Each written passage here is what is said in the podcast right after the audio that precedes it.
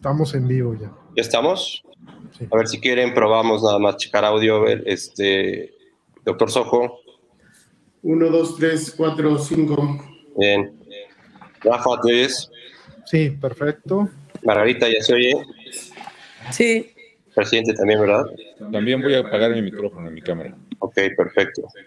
Probamos. Entonces, pues ya empezamos, ¿no?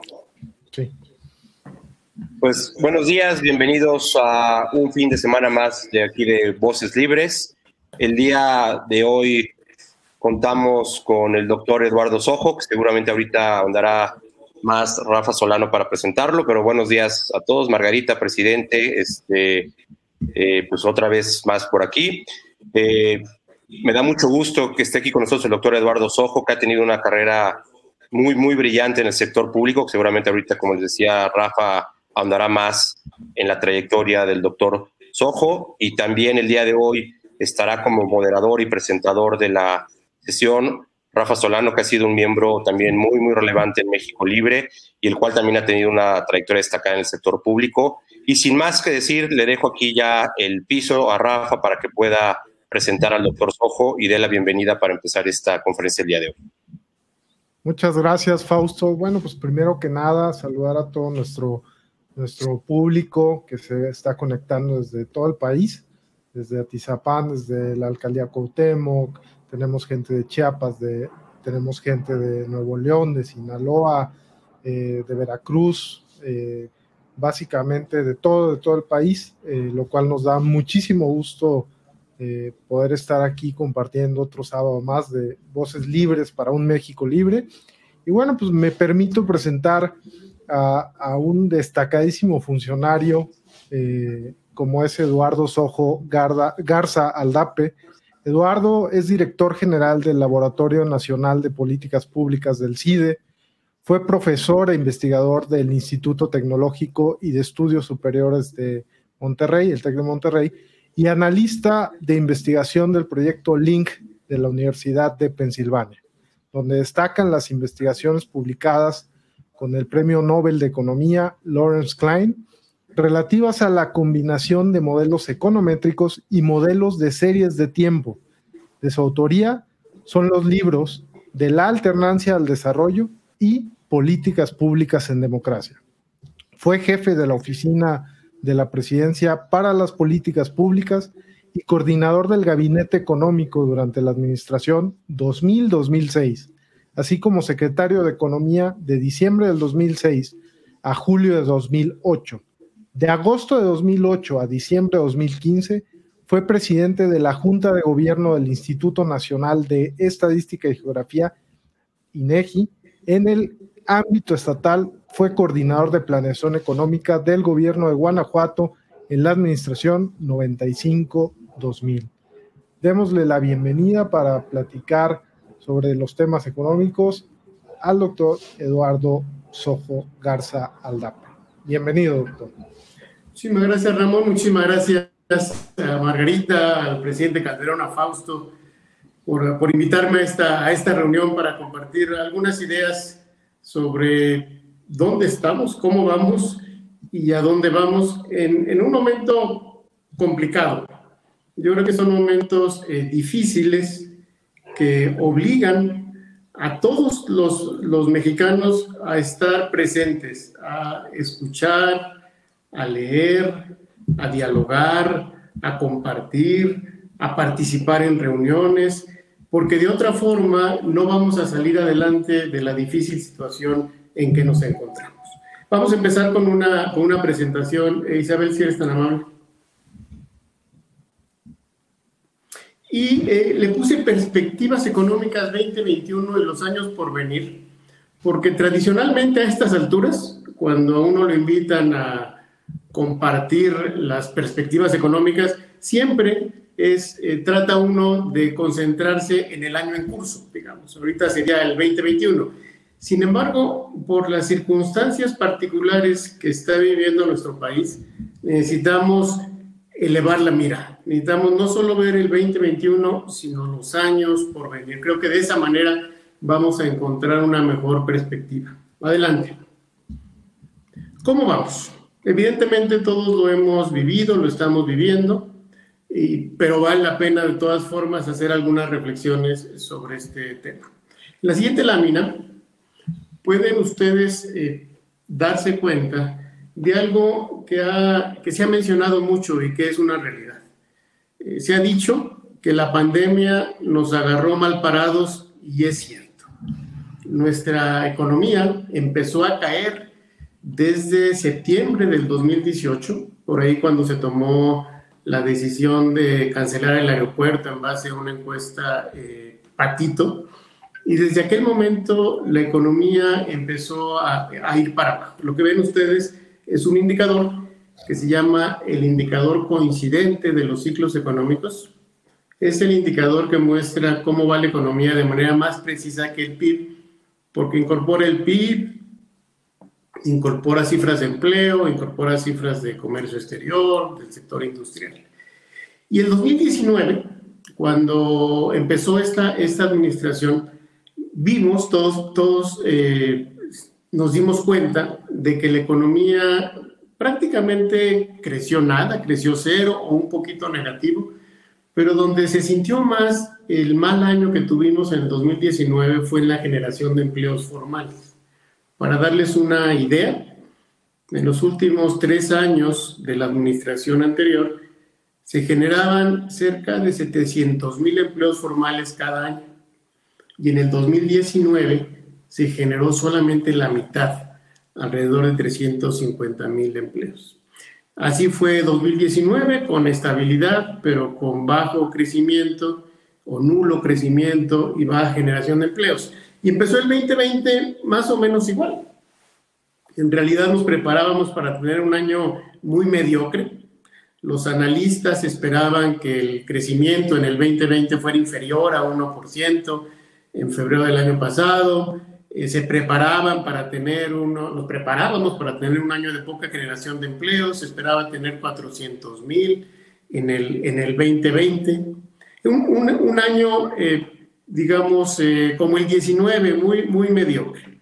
Pero en eso, y está en la siguiente lámina, pues nos cayó, nos cayó la pandemia.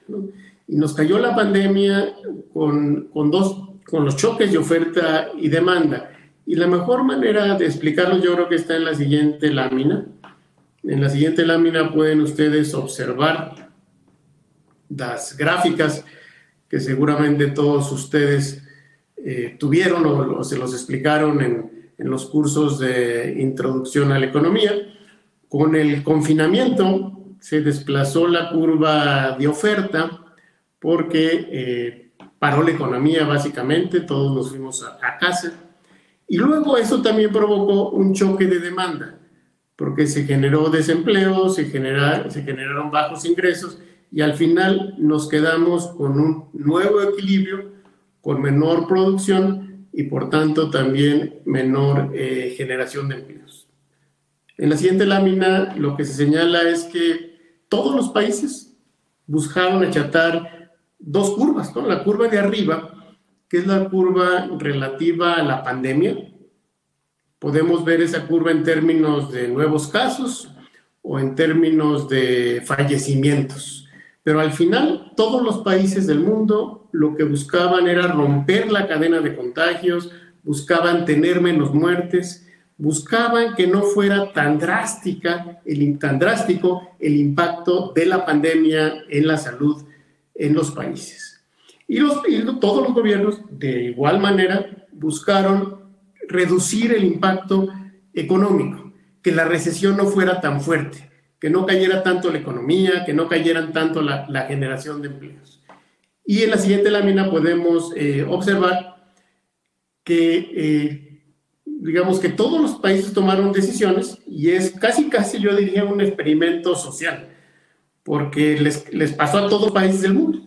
Y como todos los países del mundo tomaron diferentes decisiones, podemos hoy evaluarlos, podemos darnos cuenta si realmente cuáles estrategias funcionaron, cuáles estrategias fallaron. En nuestro caso, en el caso de México, pues todos fuimos testigos de lo, de lo que pasó. Un gobierno que actuó solo, como si no existieran los gobiernos estatales, la gobernadora y los gobernadores o la jefa de gobierno también. Un gobierno que actuó como si no existiera un ejército de alcaldesas y alcaldes que podrían haber contribuido a que el impacto no fuera tan severo. Un gobierno que basó sus decisiones en dos personas en vez de haber convocado al Consejo de Salud General como es el caso siempre que pasa una circunstancia de esta naturaleza. Un gobierno que decidió no generar información para tomar decisiones, es decir, no hizo pruebas.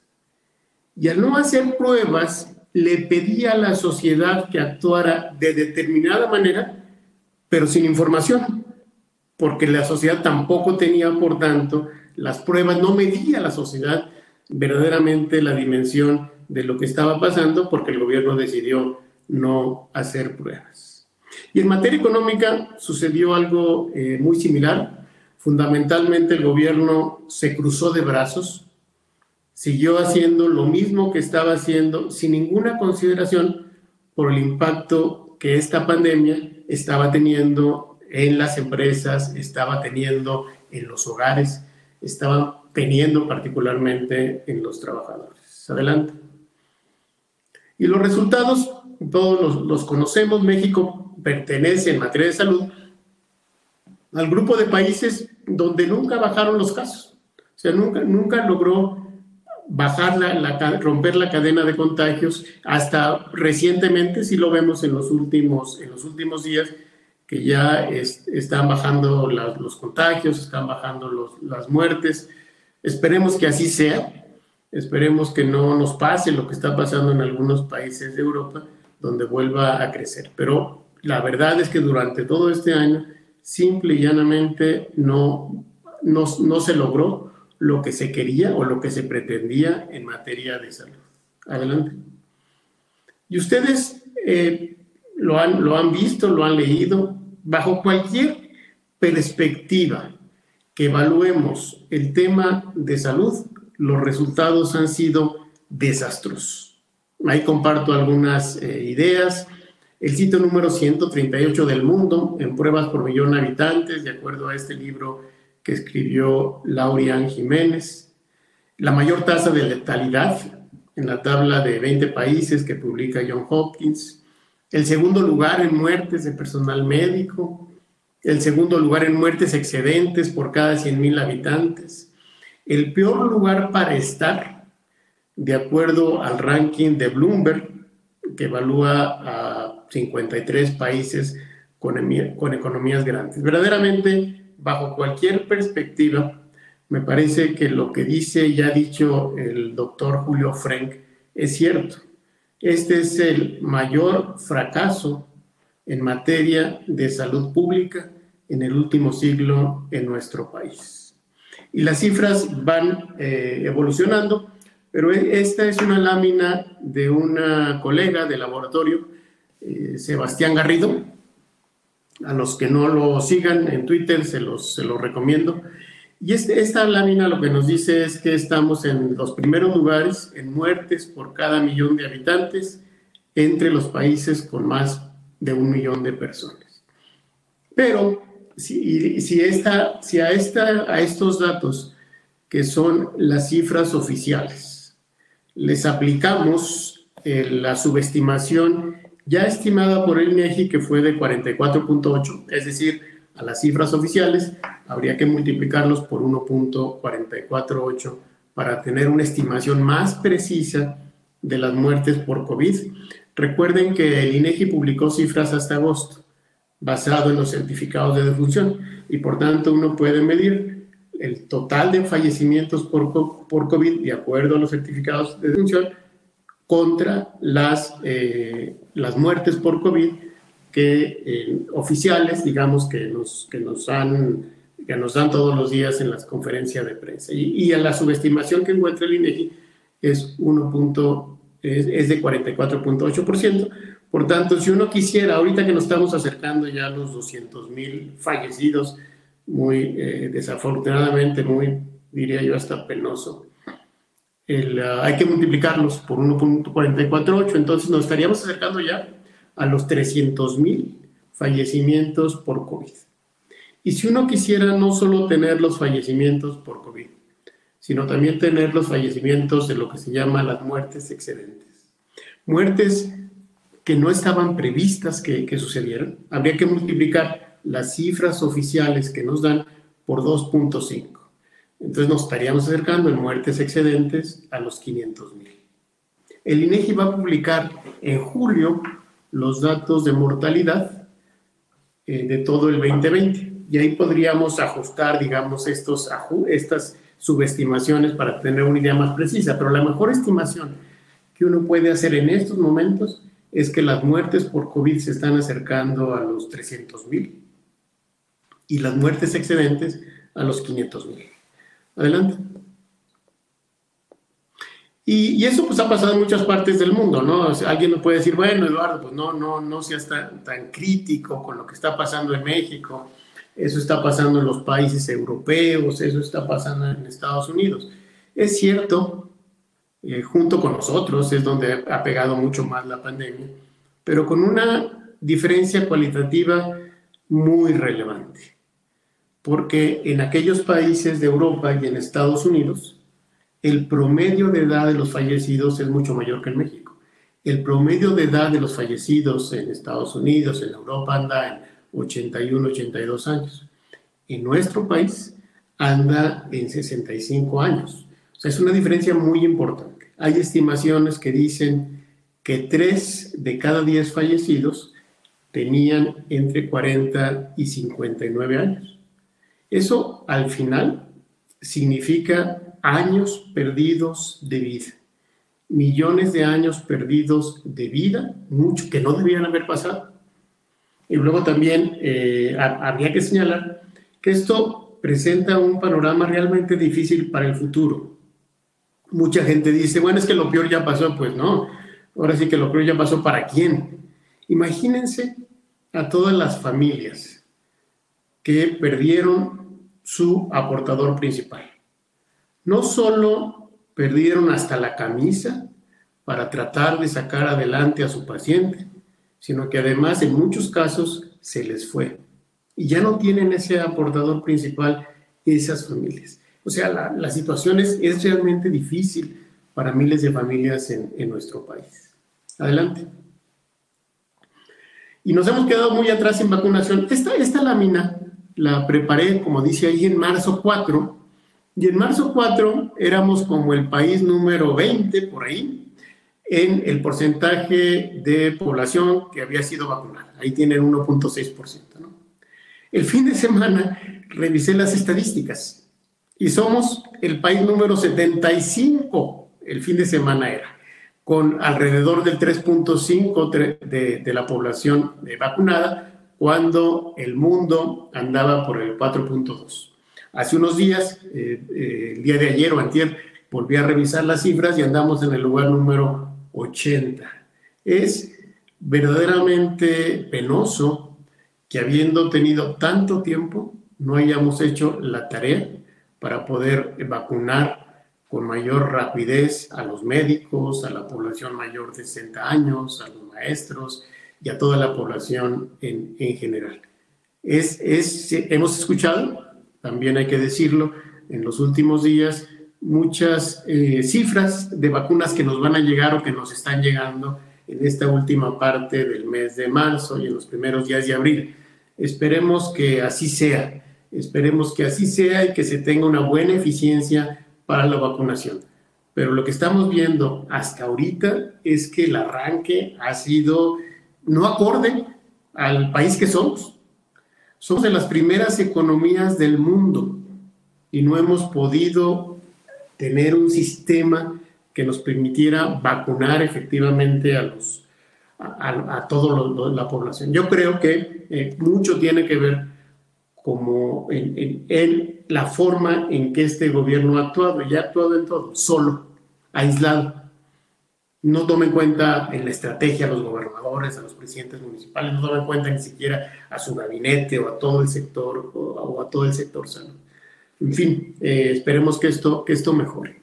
Si nos vamos a la parte económica, las, las cifras no son, no son diferentes. Se decía, y lo dijo mucho el secretario de Hacienda, que nosotros no podíamos eh, hacer lo que estaban haciendo otros países. Otros países estaban realmente apoyando a las empresas, estaban apoyando a las familias, estaban apoyando a las personas que se quedaban sin trabajo. Y nos decían en México, es que nosotros no somos como ellos, nosotros no tenemos los recursos. Bueno, esta lámina, que también es de, Sebastián eh, Garrido, les muestra que aún con las economías emergentes nos quedamos atrás.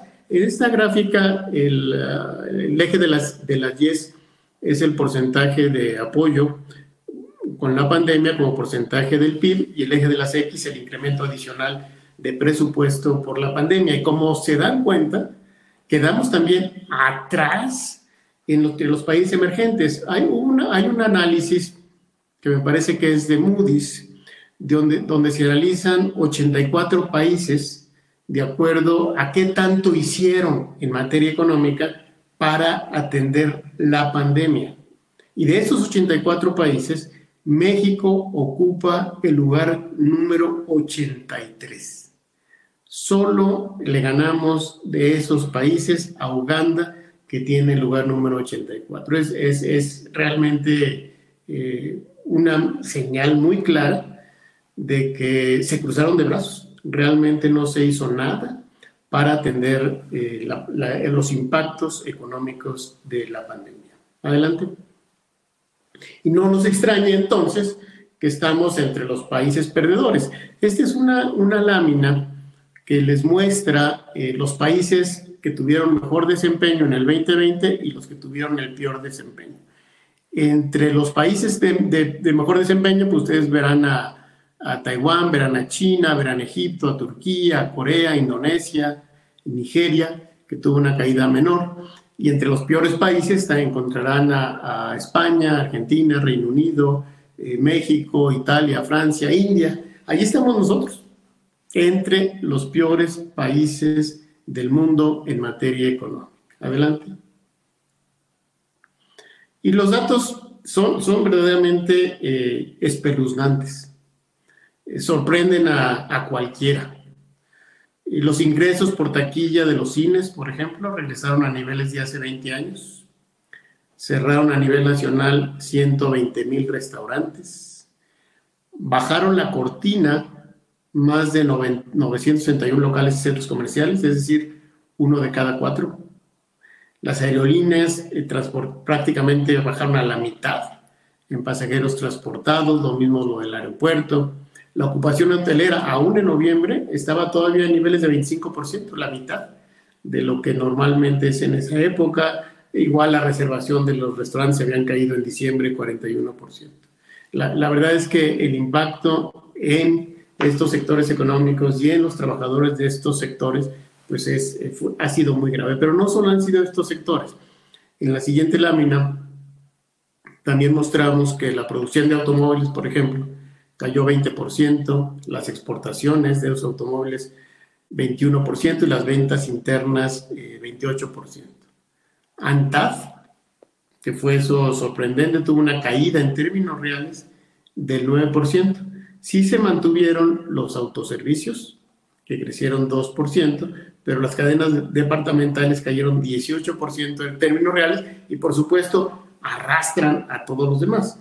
En este caso en particular, y esto eh, lo señalo en particular porque estaba compartiendo estos con, con empresarios de mi tierra, pues las mayores eh, caídas de León, Guanajuato se registraron en ropa y calzado, 27% en estas, en estas tiendas, ¿no? Y eso se reflejó en caídas de empleo en estos, en estos mismos sectores. Adelante.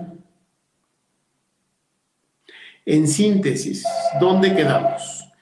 Quedamos en el cuadrante de la vergüenza, en el cuadrante donde ningún país quiere estar, en el cuadrante donde están los países que tuvieron una mayor caída en la actividad económica y tuvieron mayores fallecimientos por millón de habitantes. Ahí es donde quedamos. Ahí está México en ese cuadrante de la vergüenza, en el cuadrante donde ningún país quiere estar. Y por supuesto, todas estas cifras se irán moviendo. pero no tengo ninguna duda de que cuando todo esto termine y se hagan cuentas, vamos a quedar entre los peores países del mundo en materia del manejo de la emergencia sanitaria y de la emergencia económica. Es cierto que, que no, en nuestro país no se asigna toda la responsabilidad al gobierno, también tiene su responsabilidad eh, la sociedad.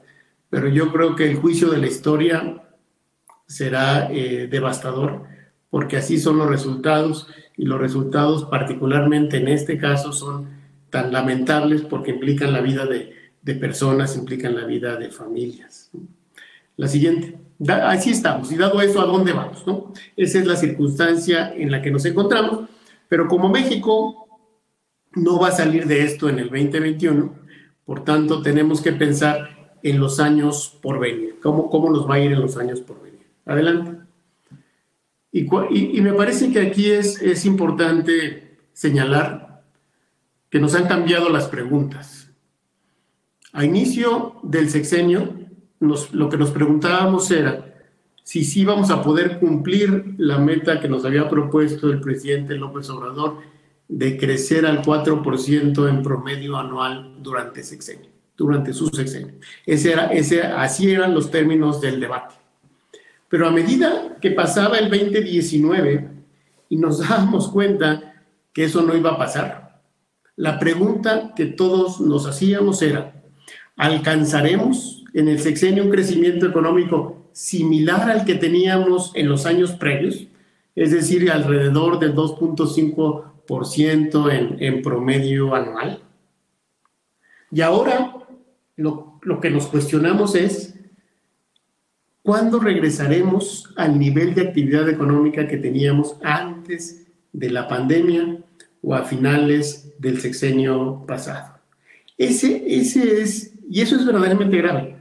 Ya no estamos hablando de crecer en este sexenio. Estamos hablando de cuándo vamos a regresar al mismo nivel que teníamos de producción antes de la pandemia y en nuestro caso, como el 2019 también fue muy malo, a finales del sexenio pasado. Y eso tiene implicaciones muy graves. Adelante. Esta lámina es una lámina de, Jonathan Heath.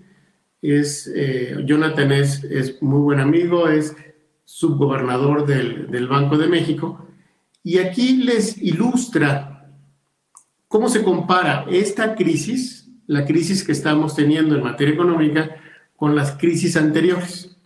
Ahí compara la crisis, por ejemplo, de la 95, compara la crisis del 2002, 2002, 2003 y la crisis del 2009 y ve en qué momento, a cuál fue el punto mínimo en cada una de esas crisis y luego cuándo se, cuándo se recuperó el nivel, los niveles previos. Y fíjense, fíjense, lo, que, lo que esta gráfica nos muestra. Nos muestra con toda claridad que no solo caímos más que en crisis anteriores, sino que la recuperación va a ser mucho más lenta. Esta lámina se hizo en octubre, noviembre del año pasado. Ha cambiado eh, ligeramente la gráfica de, recuperación, fundamentalmente porque Estados Unidos va recuperándose muy bien y va a jalar al sector exportador de, nuestro país, pero no, no hay grandes, grandes cambios. El mensaje sigue siendo exactamente el mismo. Caímos más que en las crisis anteriores y nos vamos a recuperar mucho más lentamente. Y esto tiene severas implicaciones. La siguiente lámina eh, menciono eh, una, una, una que a mí me parece vital. Eh, quizás uno de los problemas, entre los tres primeros problemas más serios que tenemos en economía en, en nuestro país, es el tema de las finanzas públicas. Y eso, el problema de finanzas públicas se va a acentuar. ¿Por qué? Porque los ingresos que recibe el gobierno dependen en muy buena medida de la, de la actividad económica. Y los gastos, muchos de los gastos, no tienen que ver con la actividad económica, son independientes de la actividad económica. Pensemos en los gastos en pensiones, eh, cada, cada año son más. Pensemos en los el programa de adultos mayores del presidente, que Por cierto, a mí ese programa sí me gusta, el de la pensión de adultos mayores, pero cada vez va a haber un número mayor de personas que cumplan 68 años. Pensemos además que este gobierno ha señalado y ha actuado y ha, dicho que cueste en los hechos, que cueste lo que cueste, va a eh, fundamentalmente a meter recursos a Pemex y a CFE. Y estas dos compañías cada año tienen, a pesar de los apoyos, tienen, tienen mayores, mayores pérdidas. Pensemos también que el gobierno ya se acabó los ahorros pasados, ya se acabó, los fondos de prevención que se tenían para riesgos, eh, ya se acabó también los fondos que se tenían para desastres naturales, acabaron con los fideicomisos, acabaron con todas aquellas previsiones que se habían hecho en sexenios eh, anteriores. Por tanto, el tema que se nos viene, sin duda alguna, es un tema severo de finanzas públicas que va a, ocasionar que eh, tengamos una discusión seguramente el segundo semestre del año en materia de, finanzas, de, reforma fiscal. Lo voy a comentar brevemente más, más adelante. Pero por ello, por ello, me parece fundamental que empecemos a ver no solo el 2021, sino los años por venir. El tema de las finanzas públicas no se va a resolver en el 2021 y se va a agravar con lo que nos está pasando. Adelante. Otro tema que se va eh, a agravar y que es, y que es eh, dramático y a lo mejor no lo estamos viendo con, con la crudeza que esto significa, es la lenta recuperación de empleos. En, la lámina que ustedes ven ahí se muestra los asegurados ante el IMSS, los empleos formales, como les llamamos en México, en, que había en el 2019, y estos, estos son los resultados de la encuesta de especialistas en economía que hace el Banco de México, que estiman que a mediados, digamos, del 2023 se van a recuperar los empleos formales que teníamos en el 2019. 19. Piensen eh, que antes de que esto sucediera, si, si comparamos la población económicamente activa que había en el primer trimestre del 2020 y el primer trimestre del 2019, el incremento es de 1.200.000 personas. Es decir, en, ese, en un año se estaban incorporando ya un millón doscientas mil personas al mercado de trabajo. Ya no es el millón que muchos de nosotros teníamos en la mente, es un millón doscientos mil. Imagínense, tres años, conservadoramente, tres años de tres millones seiscientas mil personas que están por incorporarse al mercado de trabajo o que estaban por incorporarse al mercado de trabajo y que no van a poder hacerlo porque la economía no genera esas, esas oportunidades. Imagínense el, el subempleo, imagínense el empleo informal, imagínense simplemente la angustia de los jóvenes que ya, preparar, que ya terminaron su educación y estaban preparándose para entrar al mercado laboral. Adelante. Y otro, otro tema que me parece que quizás no hemos eh, reflexionado lo suficiente es que este, esta crisis tiene un componente regresivo muy, muy, muy importante. Lo que están eh, viendo es una, una gráfica de, los, de la pérdida de ingresos. El, eje de las X muestra, digamos, los deciles de hogares de acuerdo a su ingreso. Y es eh, muy claro cómo los hogares de menores ingresos, que es la línea roja, perdieron mucho más su ingreso.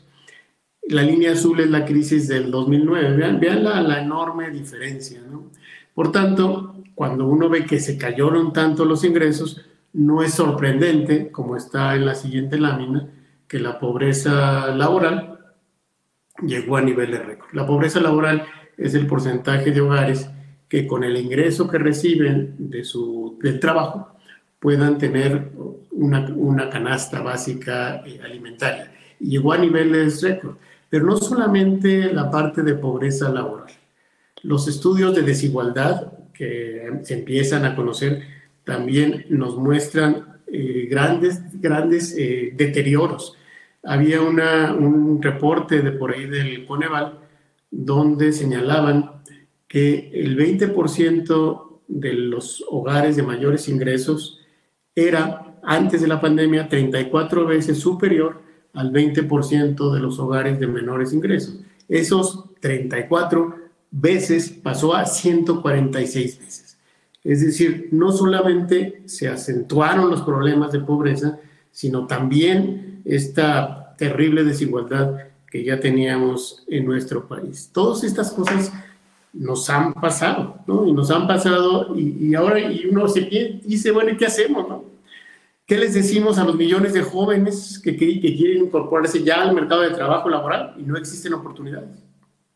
¿Qué hacemos con los cientos de miles de emprendedores? Un millón, de acuerdo al INEGI, que cerraron la cortina y que están esperando una oportunidad para volver a entrar y generar ingresos. ¿Qué les decimos a los hogares que perdieron su eh, aportador eh, principal? Sobre todo, ¿qué les decimos a todos ellos en cuando la situación económica no da para generar eh, oportunidades? Y no va a dar no solo en el 2021 y eso es lo verdaderamente grave. Y uno podría decir, bueno, no seas tan crítico, Eduardo, eso le pasó a todos los países del mundo, nos tenía que pasar a nosotros. Pues la verdad es que no es el caso, no era ese nuestro destino. En la siguiente lámina van a poder ustedes ver, hicimos ahí el crecimiento del PIB de 2019 igual a 100, están ahí los países emergentes, está Canadá, está en Estados Unidos. Los países emergentes, que es a los que pertenece México, son la línea gris, la línea que se ve que caen menos y se recuperan rápidamente. La segunda línea, la azulita, es Estados Unidos y la roja es México. Vean ustedes cómo nosotros caímos más y nos vamos a recuperar más lento. No era ese nuestro destino.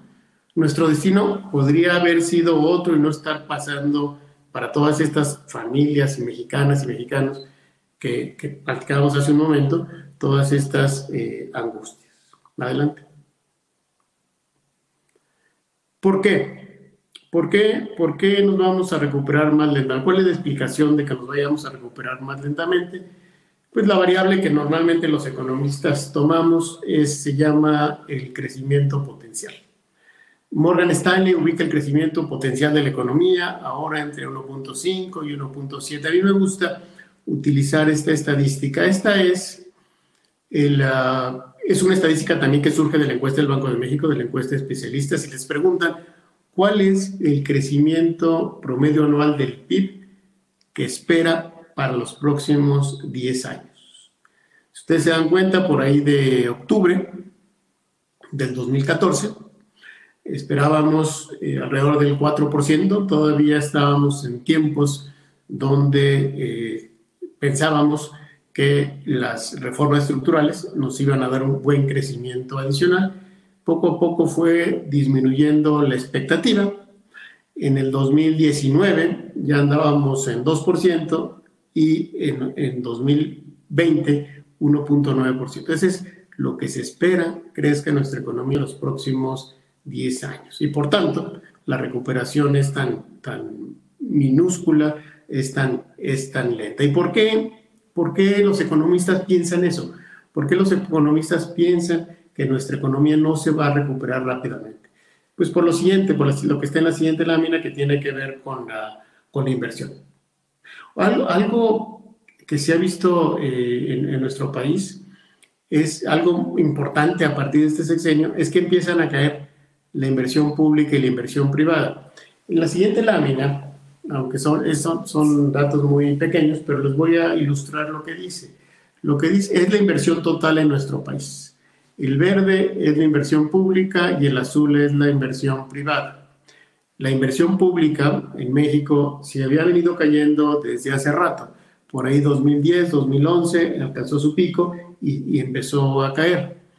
Sin embargo, hasta el sexenio pasado, si caía la inversión pública, crecía la inversión privada y por tanto la inversión total en nuestro país también crecía. Sin embargo, a partir de este sexenio, cae la inversión pública y cae la inversión privada. Ahí los datos son a 2019. Ayer salieron los datos para el 2020 de inversión pública e inversión privada. la inversión pública cae 7.7%, eh, si mal no recuerdo. La inversión privada eh, cae 19.9% eh, y la inversión total 18.2%. De tal forma que estas líneas que ven aquí, si, las pusieran ya con las cifras del 2020, se vería una situación dramática. Y si no hay inversión pública y no hay inversión privada, pues no podemos esperar que la economía crezca. Y esta es la verdadera tragedia. Ustedes han escuchado, por ejemplo, eh, porque aquí está contemplada la inversión extranjera y la inversión nacional.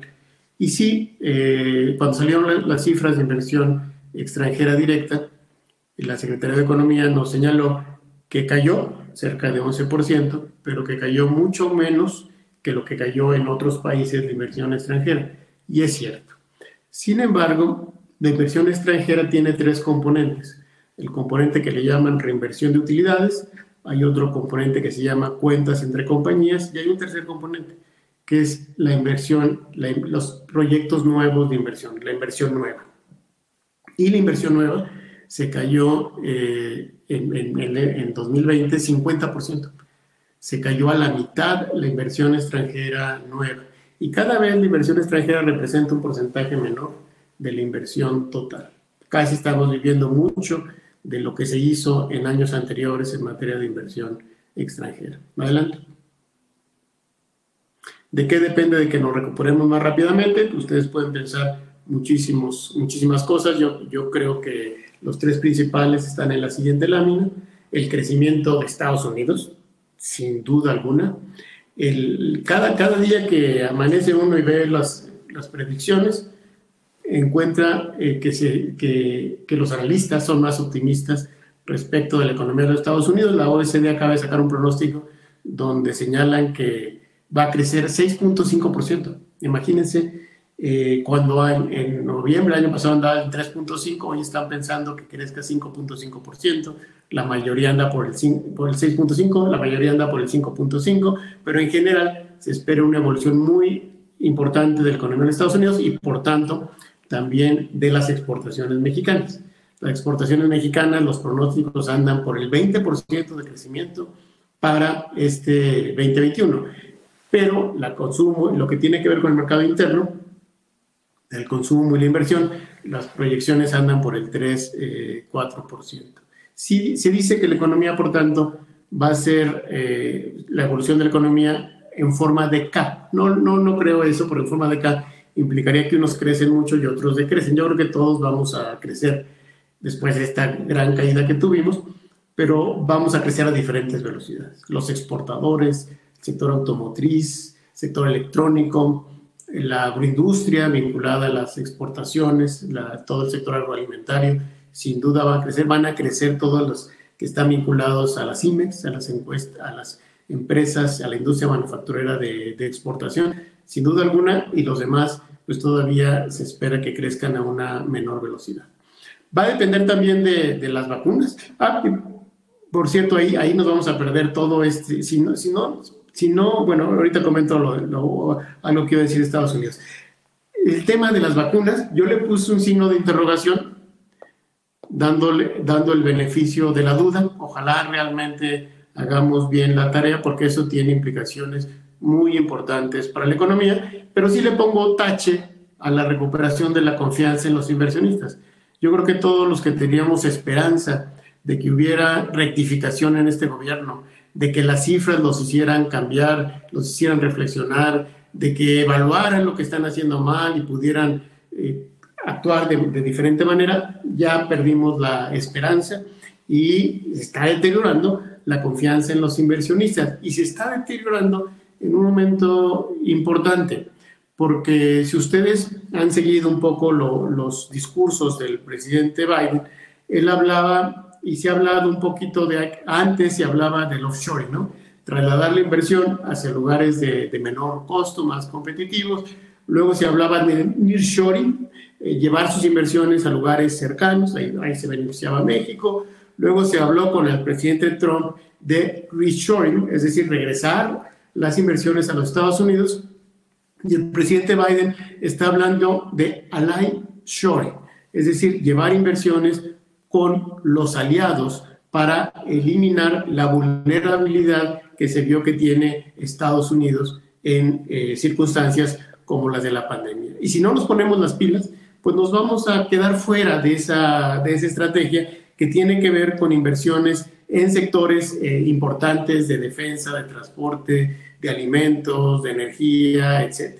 Hay una frase que no sé de quién es, pero escuché el otro día, que se habla que, con la pandemia pasamos del just in time al just in case, es decir, tener operaciones redundantes. Y ahí México sería, por supuesto, uno de los grandes beneficiados si recuperamos la confianza en los inversionistas, pero eso no se ve que vaya a pasar. Cada vez vemos que se deteriora más la confianza de los inversionistas. Adelante. ¿Cuáles son los elementos clave a observar en el 2021? Creo que ya me estoy pasando de tiempo, aquí voy a ir un poquito más eh, rápido. Adelante. Primero, los cambios en la relación con Estados Unidos, eso ya lo han, se ha comentado muchísimo. En la siguiente lámina se señala que ahora eh, hay que esperar que Estados Unidos empiece a volverse proteccionista. La competencia política en Estados Unidos es muy cerrada y la, este gobierno también va a tener necesidad de ganar el apoyo de trabajadores del sector manufacturero y del campo y van a promover, sin duda alguna, una postura proteccionista, aunque institucional. Es decir, van a buscar todos los elementos que les da el TEME para defender a sus eh, trabajadores, para defender a sus empresas. Entonces, van a venir, digamos, eh, discusiones eh, severas con los Estados Unidos en el marco del TEME. Y aquí el mensaje, y el mensaje particularmente que yo le daba a los, a los empresarios, es que no dejen sola a la Secretaría de Economía. Hay una gran ventaja que tenemos a, la subsecretaria de la Mora, Luz María de la Mora, que es una persona que sabe, que conoce, seria, profesional y que va a hacer un gran papel. Pero la Secretaría de Economía, igual que todo el gobierno, se ha quedado sin recursos humanos. Si los empresarios quieren defender sus intereses, van a tener que actuar, van a tener que apoyar a la Secretaría de Economía, porque la Secretaría de Economía, con los recursos que tiene, no va a poder estar a la altura de la postura que le van a poner del otro lado. Adelante. Lo que decía, viene una reforma fiscal. Una reforma fiscal, eh, yo creo que sin duda va, va, va a venir tarde o temprano, yo creo que más temprano que tarde y hay que entrarle, ya hay que empezar a pensar cómo entrarle a la reforma fiscal. Y yo creo que algo muy importante, hay que pensar que no entre, eh, que, que se dé esa reforma fiscal, porque creo que eso ayudaría mucho al país, pero que no se, eh, que no se impulse, que no se entre en funcionamiento el, 2020, el 2022, porque sería desastroso que todavía no nos recuperemos y entremos con una reforma fiscal. Pero sí hay que aprobar aunque entre en operación un poco después, el 2023 quizás o 2024. Adelante, ¿qué va a estar sobre la mesa? Pues va a estar sobre la mesa el predial. Sin duda, estamos, captamos muy, muy eh, un porcentaje muy bajo de lo que captan otros países. Podemos multiplicar por 5, algunos dicen que hasta por 10 lo que estamos captando. Algunos estudiosos hablan de que nos podría dar hasta 300 mil millones de pesos si ese impuesto, por ejemplo, se federalizara y se le regresara a los municipios todo el impuesto, como era antes con la tendencia. Va a estar sobre la mesa la tendencia.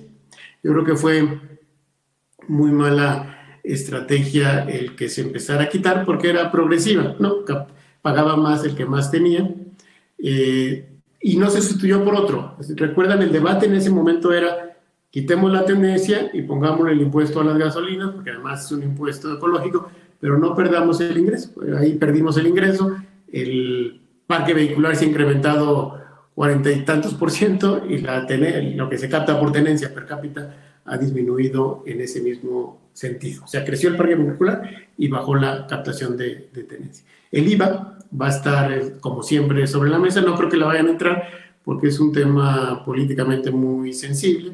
La última vez que se intentó cambiar este, este régimen fue ahí por el 2003 y no se, no se logró por muy pocos votos, pero no creo que se le entre, pero va a estar sobre la mesa sin duda. El ISR empresarial, eh, Morena por su ideología seguramente va a querer elevar la tasa del ISR, pero ya, pero ya no somos competitivos ahorita, cuando lo que deberíamos hacer es bajarlo. ¿no?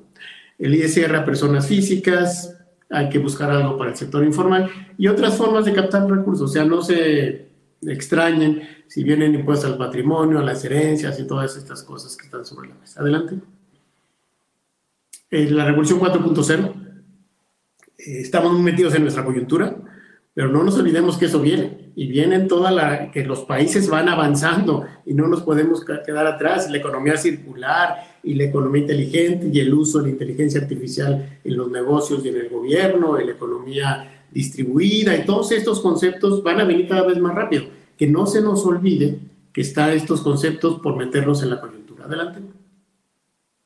Y por supuesto, el proceso electoral, que ahí uh, seguramente muchos de los que nos están escuchando son más expertos, pero no solamente va a ser importante porque es la más grande de la historia, sino, y está en la siguiente lámina, sino porque es importante restablecer los contrapesos, que los cambios legislativos sean analizados y discutidos y no solamente aprobados por una mayoría leal al presidente sin cambiarles una sola coma. Muchos piensan que esta elección sí va a ser como un referéndum. Yo creo que es referéndum entre tomar decisiones basadas en evidencia o tomar decisiones basadas en, en ocurrencias, en intuiciones. Tomar decisiones importantes para el futuro del país que no sin que se piense en las implicaciones, a tomar decisiones más reflexionadas, más, más, más dialogar. Yo creo que eso es lo que está sobre la mesa. Viene el nombramiento en este siguiente periodo del presidente del INE, varios otros dos consejeros del INE también cambian y va a haber nuevos consejeros. Viene lo que les digo de la reforma fiscal. En el Congreso va a estar muy buena parte del futuro de nuestro país. Entonces, yo sé que México Libre está presente y actuando y qué bueno, porque creo que, que lo merece el país y muchísimas gracias por su, por su atención. Pues muchas gracias, eh, doctor. Pues ahora sí que, muchísimas preguntas. Eh, creo que hay algo que es sumamente, sumamente importante y además latente entre el auditorio. Cabe destacar que nuestro auditorio pues, es un auditorio muy variado de muchos lugares de la República, eh, hay, hay empresarios, emprendedores, amas de casa, trabajadores, eh, digamos, de todos los rubros. Y, algo que, está sucediendo es como en este sentido de estar viendo este tipo de láminas, de ver, de ver eh, digamos, a través de los sábados, pues, la gravedad que está viviendo hoy el país y, ver que pues, que los expertos, como ustedes nos dicen, que, pues, la recuperación va a ser eh, lenta, pues principalmente una pregunta que, surge es, bueno, ¿y hay alguna esperanza o dónde está la esperanza eh, eh, y, dónde tenemos que ver en el futuro inmediato? ¿Tenemos que prepararnos hacia un futuro más largo? ¿Dónde considera que está, que, está la esperanza? Y sobre todo también, ¿qué se puede hacer pues no desde el gobierno, sino desde la sociedad civil para, para lograr eh, cambiar pues estas perspectivas que se pueden observar y que nos ha dado atinadamente. Mira, yo, yo creo que evidentemente eh, ahora sí hay que tomar como dado las circunstancias que estamos viviendo, o más bien no hay que tomarlas como dadas, sino hay que tratar de modificarlas. Y creo que evidentemente las elecciones de medio término son, son fundamentales, son fundamentales para que no siga pasando lo que está pasando en, en nuestro país. Entonces ahí, ahí, evidentemente hay una responsabilidad que todos tenemos. Pero independientemente de esa responsabilidad que todos tenemos de ir a, a votar y votar por la opción que queremos, para que las cosas no sigan sucediendo como están ahora, también me parece que hay ideas eh, que se pueden hacer desde la sociedad eh, para hacer mucho menos eh, gravoso toda esta circunstancia que va a venir los próximos años. Yo creo que fundamentalmente, en muy buena medida, tenemos que actuar desde lo local. Yo creo que en lo local tenemos grandes oportunidades. Nosotros hemos estado en el laboratorio trabajando con, con muchos gobiernos en programas de reactivación económica junto con la sociedad. Y creo que ahí uno encuentra enormes posibilidades. Entre más uno baja su ámbito de acción de lo nacional a lo local, encuentra uno cada vez mayores oportunidades. Y encuentra mayores oportunidades para trabajar ahora sí que en red. Los gobiernos locales trabajando en las áreas metropolitanas. Los gobiernos estatales trabajando con sus contrapartes Estamos, por ejemplo, eh, desarrollamos junto con los gobiernos de eh, Guanajuato, Aguascalientes, San Luis Potosí, Querétaro y Jalisco la agenda estratégica para el desarrollo de la, de la región centro Bajío Occidente. Eh, estamos trabajando también con, en la agenda estratégica del sur-sureste, por los nueve estados del sur-sureste. Creo que ese trabajo en red me parece muy importante. Y también me parece que va a ser muy importante el trabajo en red de los empresarios. El trabajo, en el, lo, durante mucho tiempo, pues trabajamos de manera individual, cada uno en su fábrica, cada uno en su negocio, y creo que ahora, dadas las circunstancias, es indispensable que empecemos a sumar fuerzas. Como todas aquellas historias que conocimos de cómo trabajaban en, en, en, determinadas zonas allá en Italia, ¿no? en la romana, en la toscana, y todas estas, estas, estas eh, formas de trabajo en grupo creo que van a ser muy importantes. Creo también el trabajo en red de la sociedad, de las organizaciones no gubernamentales va a ser fundamental, porque su, su ámbito de acción se va a incrementar por las circunstancias que nuestro país va a vivir. Y yo creo que hay que trabajar de manera, de manera conjunta. Entonces yo te diría, trabajar desde lo local, trabajar en red y no perder de vista todos los temas que tienen que ver con la revolución 4.0. El tema de hacernos cargo de que nuestra vida diaria en nuestro negocio, con nuestros hijos, esté presente todo este tema de la digitalización, todo este tema de la inteligencia artificial, todo este tema de realmente eh, fortalecer la formación en materia de matemáticas, en materia de, de tecnología de la información, que creo que es fundamental para, que, para lo que viene hacia adelante. Muchas gracias. Otra pregunta importante que, surge, eh, digamos, entre, es un conjunto de varias preguntas, es, finalmente la pandemia nos va a traer, eh, o, lo que ya nos está demostrando es que nos va a acentuar el tema de la desigualdad. Pero el tema de la desigualdad viene desde hace muchos años en México y es un tema en el cual, en el cual digamos, eh, pues también se cimentó incluso la llegada de, del presidente actual. Finalmente, y a través de su experiencia en tantos cargos públicos y sobre todo en materia económica, ¿qué es o, qué es lo que le ha faltado? ¿Cuál es la política o las políticas que le han faltado a México durante todos estos años para paliar y combatir más fuerte la desigualdad? Sí, tema, tema extraordinariamente relevante para, para México. Yo creo que eh, la pobreza y la desigualdad venían eh, acentuándose en México cada año y llegó un momento en que eh, la pobreza y la desigualdad ya no crecían al mismo ritmo. Ese momento tuvo que ver con la estabilidad económica. Cuando en México logramos controlar la, la inflación, que era un impuesto sumamente regresivo, fue cuando empezó a caer, eh, lo vemos en las estadísticas del Banco Mundial, claramente la pobreza y la distribución de, del ingreso. Pero eso fue claramente eh, insuficiente. Eh, y yo creo que, eh, digamos, lo, lo, que, lo que uno lee de los expertos es que sí habría que hacer dos cosas, ¿no?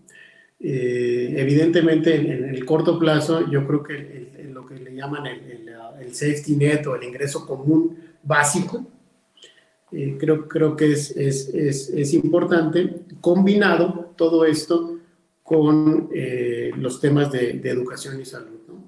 Y creo que nos, estamos perdiendo mucho en, esta política social, en porque, porque hay algo en México al que no le hemos atinado. Y lo, desde el presidente Cedillo, luego el presidente Fox, el presidente Calderón, el presidente Peña Nieto, ahora por lo menos el secretario de Gobernación, han buscado tener una, una identificación ciudadana. Y no, no le hemos dado el clavo, pero imagínense ustedes ahorita que tuviéramos claridad de cuáles son los eh, sufrimientos que están, que las, por ejemplo, ahorita que se hablaba de, de, la obesidad y la diabetes y todas estas cosas, si tuviéramos bien ubicado a las personas que están teniendo estas circunstancias con la cédula de identidad, si pudiéramos saber en qué están reprobando los hogares en determinado municipio, si pudiéramos saber cómo van, si, los que se están preparando están consiguiendo un, empleo formal. Y todo eso lo podríamos saber teniendo bien organizado nuestros registros administrativos y teniendo una, una entidad que sería la, digamos, la base de toda esta organización.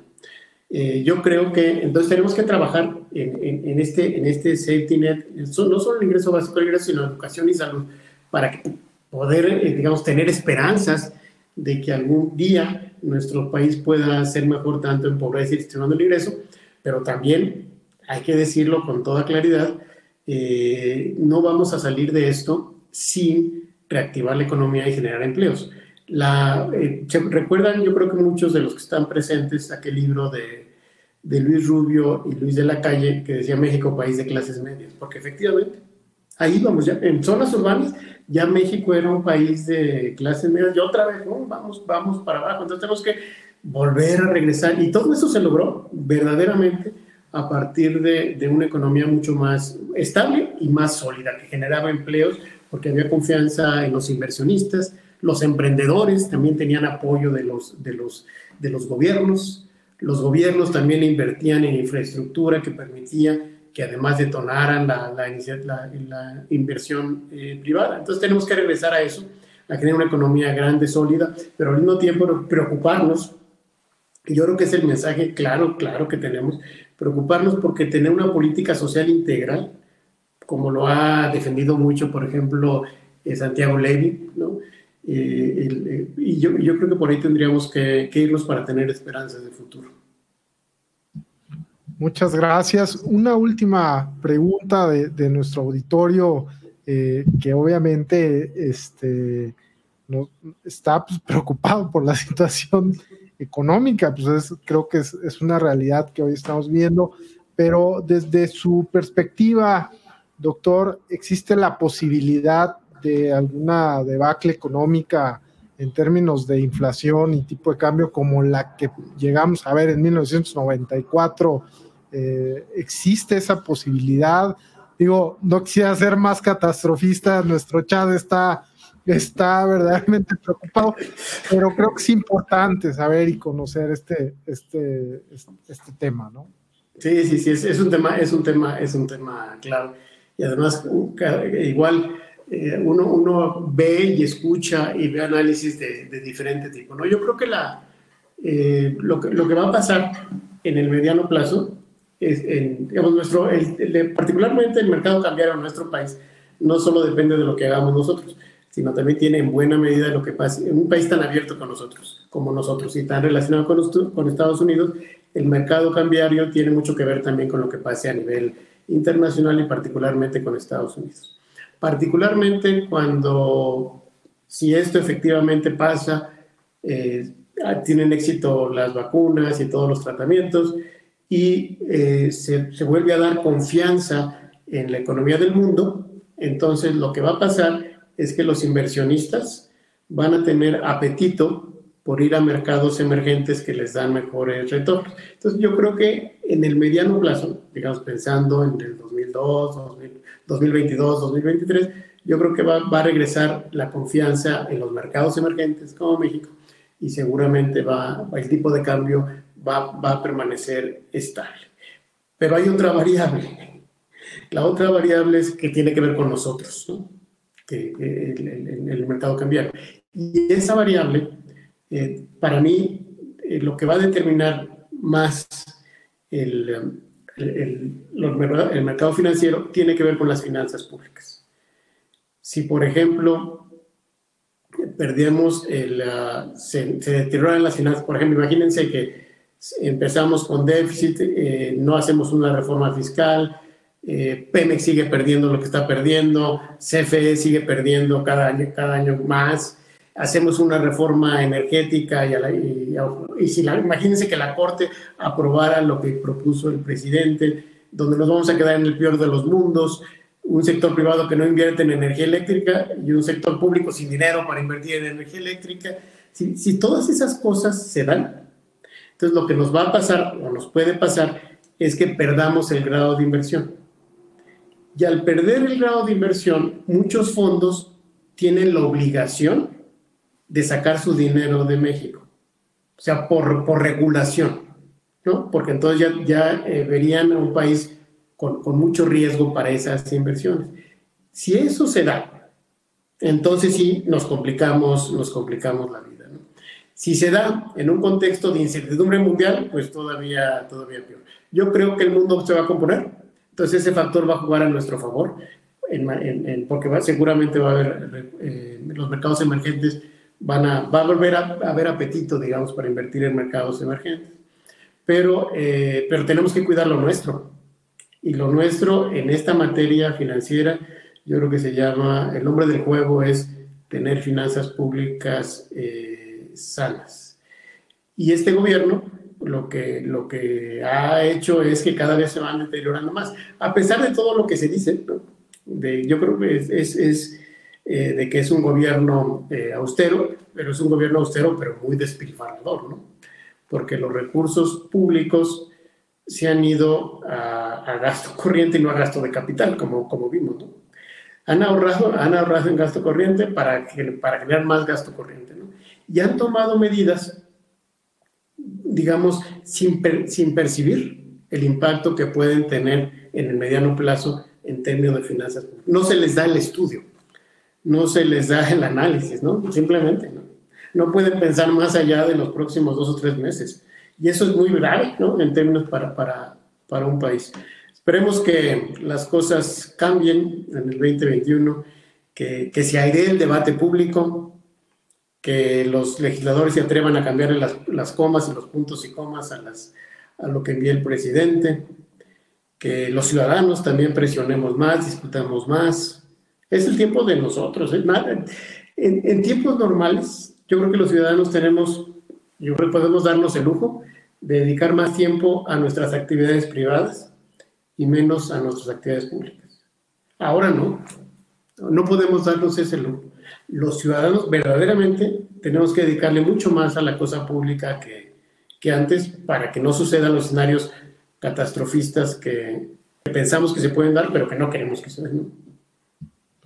Pues muchísimas gracias. La verdad es que eh, sin duda el mensaje que nos, que nos plasma pues es evidentemente de ciudadanos a participar porque necesitamos recuperar eh, los contrapesos en el Congreso y desde luego recuperar las personas que sí estudien y sí le pongan comas a todo esto, y le pongan, sí revisen qué es lo que está sucediendo. Pues bueno, muchísimas gracias, doctor. De mi parte es todo. Margarita Zavala, a continuación la, la, dejamos con los micrófonos.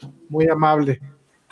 Muchas gracias, muchas gracias, Eduardo. Ah, eh, ojo de verdad, te lo agradezco muchísimo y sobre todo el final es tiempo de nosotros. Adelante. Bueno, ahora le paso la palabra a Fausto.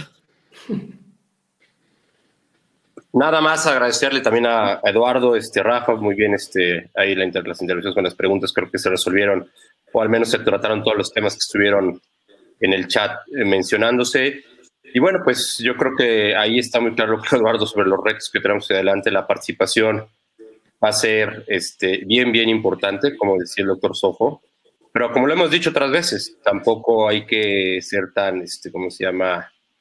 Eh, creer que el 6 de junio se resuelve sacar el país. Yo creo que el tema va a ser para largo. Desgraciadamente, sí se ha tocado, digamos, la vida institucional del país, ¿no? Pero y hay que, hay que recuperarlo y como dices, hay que meterse, ¿no? En tiempos complicados requieren que la gente se involucre más, con mayor paciencia, con mayor trabajo, con mayor estructura y con mayor enfoque para lograr tratar de, recuperar o de encauzar nuevamente la vida institucional del país, ¿no? Pues muchas gracias, Eduardo, y este y pues muchas gracias a todos los que estuvieron el día de hoy. Margarita. Muchas gracias por la invitación y buen fin de semana para todos. Igualmente, muchas gracias. Hasta luego, nos vemos el próximo sábado. Hasta luego. Bye. Adiós.